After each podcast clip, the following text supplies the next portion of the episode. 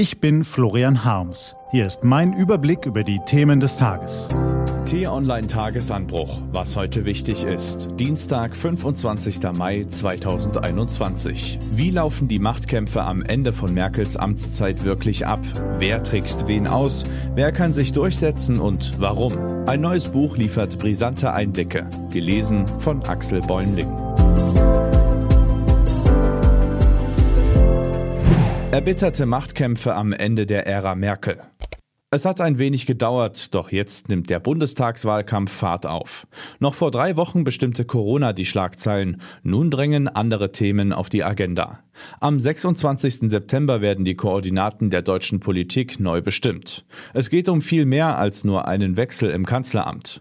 Andere Leute kommen an die großen und kleinen Hebel der Macht. Andere Prioritäten bestimmen, welche Bündnisse geschmiedet, welche Gesetze gemacht, wofür Steuermilliarden ausgegeben werden.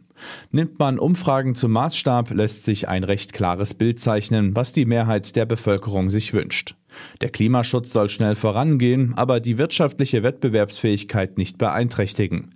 Der Artenschutz soll sich in rücksichtsvollen Regeln für das Zusammenleben von Menschen und Tieren niederschlagen. Deutschland soll in Krisenregionen humanitäre Hilfe leisten, Waffenexporte einschränken oder gar verbieten. Verfolgte sollen hierzulande Zuflucht finden, Armuts- und Wirtschaftsflüchtlinge aber eher nicht. Die Rente soll kontinuierlich aufgestockt und das Gesundheitssystem gerechter werden.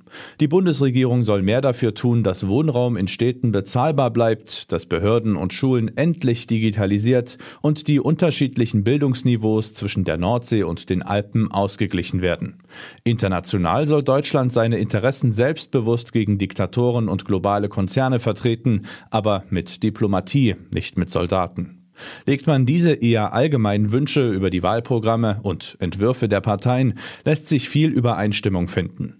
CDU, CSU und FDP setzen eher auf Anreize, die Grünen und die SPD eher auf Verbote, aber riesig sind die programmatischen Unterschiede nicht.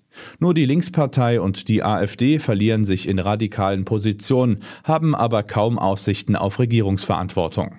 Unterm Strich könnte man den Eindruck bekommen, es sei gar nicht entscheidend, ob Deutschland im Herbst eine schwarz-grüne, eine grün-schwarze oder eine grün-rot-gelbe Koalition bekommt. Doch das ist falsch. Am Ende entscheiden nicht Programme, sondern Personen. Sei es in Koalitionsverhandlungen in Berlin oder beim Machtpoker im Europäischen Rat in Brüssel, sei es in vertraulichen Treffen zwischen Abgeordneten und Lobbyisten oder in Telefonaten mit den Regierungschefs anderer Länder. Wenn es hart auf hart kommt, macht die Persönlichkeit eines Politikers den entscheidenden Unterschied. Hat sie oder er Machtinstinkt, taktisches Geschick, Glaubwürdigkeit, das nötige Fachwissen, tüchtige Helfer und starke Verbündete, eine dicke Haut? Nur wer auf jede dieser Fragen mit Ja antworten kann, darf sich Hoffnungen auf eine erfolgreiche Kanzlerschaft machen. Ob Armin Laschet, Annalena Baerbock und Olaf Scholz das Zeug dazu haben? Keiner der dreien steht gegenwärtig richtig gut da. Der erste schwächelt in den Umfragen, die zweite leistet sich Fehler im Umgang mit ihren Finanzen, der dritte bleibt blass. In den kommenden vier Monaten wird jeder von ihnen Gas geben müssen, um in die Pole Position zu gelangen. Vorher bleibt Zeit für einen Rundblick. Wie laufen die Machtkämpfe am Ende der Ära Merkel ab? Wer unterstützt wen? Wer kann sich durchsetzen und warum? Robin Alexander kann diese Kämpfe so detailliert beschreiben wie kaum ein anderer. Der stellvertretende Chefredakteur der Welt zählt zu den bestvernetzten Reportern im Berliner Regierungsviertel. Sein Buch Die Getriebenen über die Flüchtlingskrise 2015 war ein Bestseller. Nun legt er ein neues Werk vor. Als Machtverfall schildert er das Ende von Angela Merkels Regierungszeit. Florian Harms durfte es vorab lesen und er war gefesselt. Als Leser hat man den Eindruck, mit am Tisch zu sitzen, wenn die Politiker Entscheidungen treffen, Ränke schmieden, Gegner austricksen. Wer wissen will, wie Politik und vor allem politische Karrieren gemacht werden, sollte dieses Buch lesen. Deshalb hat Florian Harms Robin Alexander zum heutigen Erscheinungstag um ein Interview gebeten und dieses lesen Sie in voller Länge selbstverständlich auf t-online.de. Was heute wichtig ist. Die T-Online-Redaktion blickt heute für Sie unter anderem auf diese Themen. Wie kann die EU den weißrussischen Diktator Lukaschenko bestrafen, nachdem er ein Passagierflugzeug zur Landung zwang, um einen Regimekritiker festzunehmen? Die Staats- und Regierungschefs haben gestern Abend neue Sanktionen verhängt. 14 Menschen stürzten in einer Seilbahn am Lago Maggiore in den Tod. Die ARD berichtet über mögliche Ursachen.